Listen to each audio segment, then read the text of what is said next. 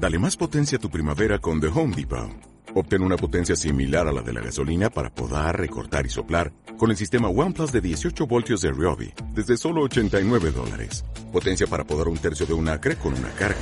Potencia para recortar el césped que dura hasta dos horas. Y fuerza de soplado de 110 millas por hora. Todo con una batería intercambiable.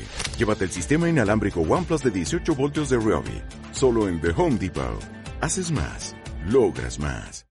Advertencia. Algunos de los relatos pueden contener material que sea sensible para algunas personas. Se recomienda discreción.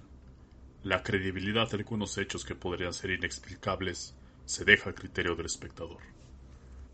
Después del ataque japonés contra la base hawaiana de Pearl Harbor, las autoridades militares de los Estados Unidos se encontraron con el reto de que debían vigilar sus casi 20.000 kilómetros de costa en previsión de nuevos ataques incluso un desembarco pero para ello necesitaban un número inmenso de barcos y aviones del que no disponían. Por esa razón, movilizaron todas las unidades que pudieron, incluidas algunas que parecían decididamente obsoletas, como son los dirigibles. Por aquel entonces, la Marina de Estados Unidos disponía de solo ocho dirigibles de helio a su disposición, mientras la empresa Goodyear fabricaba más, proporcionaría a la Marina otros 150 dirigibles entre 1942 y 1945. Aquellos ocho fueron enviados inmediatamente a patrullar las costas. Cuatro, de la clase K, fueron asignados a la base de Lakefield, en Nueva Jersey, y otros cuatro, de la clase L, a la de Moffitt Field, en California. Al final de la guerra, los dirigibles de la Marina sumaban 37.000 misiones, fundamentalmente de, patrulla antisubmarinos y de escolta de convoyes cerca de la costa con casi 400.000 horas de vuelo. La mañana del domingo 16 de agosto de 1942, uno de aquellos dirigibles, el L-8, un antiguo dirigible publicitario que la Goodyear había cedido a la Marina, partió del aeródromo de la isla Treasure, dependiente de la base de Moffett Field, en la bahía de San Francisco. La tripulación estaba formada por dos hombres, el teniente Ernest DeWitt Cody y el alférez Charles Ellis Adams. Ambos tenían experiencia pilotando dirigibles, y el L-8 había llevado a cabo ya un buen número de misiones, sin que hasta ese entonces hubiera dado problemas. El mecánico J. Riley Hill se había encargado de ponerlo a punto sin encontrar ningún defecto. El recorrido que debían seguir en busca de posibles submarinos enemigos iba de la isla Treasure hasta el archipiélago rocoso de las Farallon, y luego hasta Point Reyes, para luego dirigirse al sur hacia Montara y de ahí de nuevo a la isla Treasure. El recorrido debía durar unas cuatro horas y media, y debían repetirlo por la tarde después de repostar. El L8 partió de Treasure a las 6 de la mañana, y a eso de las 7.50 hizo su primera y última comunicación con la base, informando de que estaban investigando una mancha de aceite a 5 millas al este del archipiélago Farallon. Durante algo más de una hora, el dirigible exploró la zona en círculos, como atestiguaron más tarde las tripulaciones de dos barcos que pasaban cerca. Un barco pesquero, llamado Daisy Gray, y un carguero atillado de la clase Liberty, el SS Albert Gallatin. Posiblemente estaba buscando submarinos enemigos utilizando su MAD, acrónimo de Magnetic Anomaly Detector, un magnetómetro capaz de detectar grandes masas de metal bajo el agua, aunque su precisión dejaba bastante que desear. A eso de las nueve de la mañana, el L8 cesó su búsqueda, pero en lugar de seguir hacia el norte, hacia Point Reyes, como tenía previsto, se dirigió de vuelta hacia San Francisco.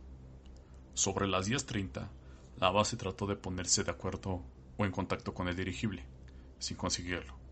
Su posición fue comunicada a las 10.49 por un avión de la Pan American World Airways que se dirigía a San Francisco a las 10.53 por un caza P-38 Lightning y a las 11 por otro avión de la Marina. Poco después, varios testigos le vieron cambiar repentinamente de rumbo y elevarse hasta perderse entre las nubes. Algo más tarde, el dirigible reapareció cerca de la autopista que bordea la costa, pero ahora el dirigible se mostraba parcialmente desinflado, con forma de letra V, dirían los testigos, y su navegación era errática un marinero de permiso, llamado Richard Quam, que se dirigía en su coche a pasar el día en la playa, le sacó una fotografía. Poco después, el dirigible sobrevoló la playa de Ocean Beach, sin rumbo, empujado por el viento, volando muy baja altura. Dos bañistas trataron de detenerlo tirando de las cuerdas que colgaban de la góndola del globo, pero pesaba demasiado, y no fueron capaces de detener su avance. Tras golpear las dunas de la playa y rebotar varias veces contra el suelo en un campo de golf cercano, sufriendo diversos daños, pareció detenerse pero una repentina ráfaga de viento lo hizo elevarse una vez más e internarse en las calles de Daly City, una ciudad apenas 15 kilómetros de San Francisco, donde tras golpear varios tejados y líneas eléctricas, acabó estrellándose en plena Pelebue Avenue. La primera persona en llegar al lugar del accidente fue William Morris, un bombero voluntario que vivía justo enfrente de donde se había estrellado el dirigible y que corrió a ayudar a la tripulación. Pero al llegar junto al aparato estrellado, se llevó una sorpresa al ver que la góndola tenía las puertas abiertas y no había nadie en ella. De inmediato, el cuerpo de bomberos voluntarios de Daly City, con numerosos colaboradores espontáneos, empezaron a buscarlos. Recorrieron el camino seguido por el L8 desde que llegó a tierra, temiendo que hubiesen caído al vacío e incluso rasgaron el globo, por si de alguna manera los tripulantes habían quedado atrapados en su interior, pero no obtuvieron resultado alguno. No había rastro de Cody ni de Adams. En el interior del aparato todo parecía estar en orden. Los libros de códigos y señales estaban en su sitio, igual que los paracaídas, la balsa de emergencia y las armas, una pistola, una ametralladora Browning y dos cargas de profundidad Mark 17 por si localizaban algún submarino. Incluso Varios documentos clasificados que Cody había llevado a bordo seguían ahí. Faltaban, eso sí, dos chalecos salvavidas. Pero no era extraño. En misiones en las que se sobrevolaba el mar, era corriente que los miembros de las tripulaciones los llevaran puestos. E igualmente se echaron en falta dos bombas de humo para señalizar objetivos en el mar, que debían usarse en caso de que fuera necesario indicar el lugar de avistamiento de algún objetivo el equipo de radio y los altavoces externos funcionaban perfectamente. De inmediato, se organizó una misión de búsqueda a lo largo de la costa. Se registró minuciosamente toda la línea de la costa. Los guardacostas registraron a fondo las aguas de la bahía de San Francisco durante días, y los buques de la Armada que navegaban por la zona estaban alerta, por si encontraban algún indicio, pero no se consiguió resultado alguno. La Marina retiró el dirigible apenas unas horas después. Dos días más tarde, se formó una comisión de investigación para tratar de aclarar las circunstancias de la desaparición de los dos tripulantes. Se recabaron pruebas, testimonios, fotografías y documentos. El personal de mantenimiento declaró que todos los sistemas de dirigible funcionaban perfectamente, incluida la radio. Se descartó que el clima tuviera algo que ver. La mañana había sido tranquila con algo de niebla, pero sin lluvia ni vientos fuertes. Las tripulaciones del Daisy Gray y el Albert Gallatin declararon que, al dirigirse hacia San Francisco, el L-8 volaba con total normalidad, sin dar muestras de tener problemas. Cody y Adams no habían enviado ningún mensaje por radio, ni habían pedido ayuda a través de los altavoces, ni habían intentado evacuar el dirigible. Se manejaron diversas hipótesis, pero todas ellas fueron descartadas una a una. Lo primero que se investigó fue una caída accidental, ya que una de las puertas de la góndola estaba abierta. Pero, dado que esas puertas tenían un sistema de cierre especial precisamente para evitar esos accidentes, se descartó. Se habló también de un sabotaje, hipótesis tampoco válida, ya que los sistemas de la nave funcionaban perfectamente y el motor estaba en posición de encendido aunque sin combustible. Las baterías, extrañamente, estaban descargadas, pero luego fueron recargadas y funcionaron perfectamente. Otra teoría que se manejó fue la de un polizonte, que se habría escondido en el interior del dirigible y habría matado a los hombres. Pero siendo así, ¿qué había sido de él y cómo se las había arreglado para abordar la seguridad del aeródromo?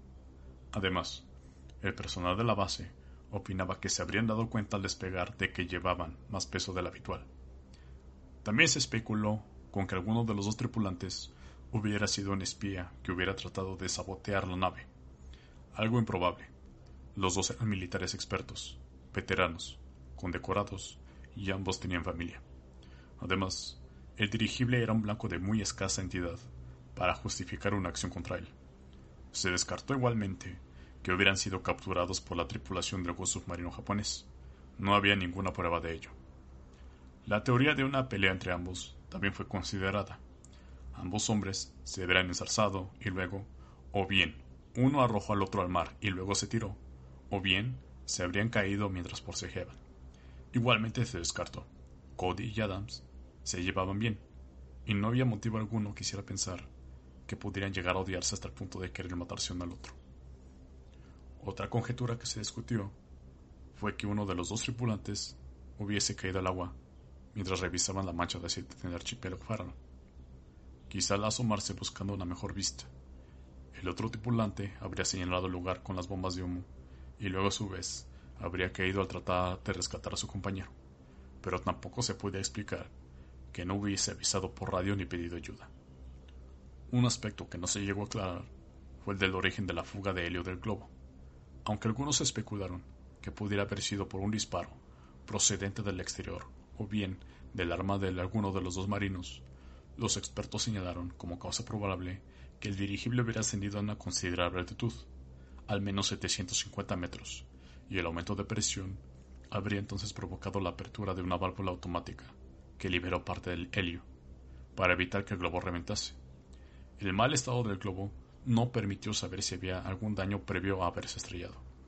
Finalmente, la investigación concluyó con que ambos hombres habían desaparecido por causas desconocidas.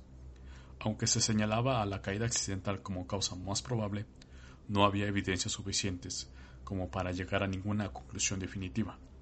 Sus nombres fueron incluidos en la lista de desaparecidos en combate y un año más tarde se les declaró oficialmente muertos.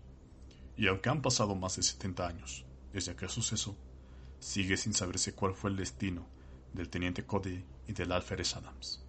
El L-8 fue reparado y seguiría realizando misiones hasta el final de la guerra. Posteriormente, la Marina lo devolvió a la Goodyear, que lo utilizó para retransmisiones deportivas hasta 1982. Su góndola se exhibe hoy en día en el Museo Nacional de la Aviación Naval en Pensacola, Florida.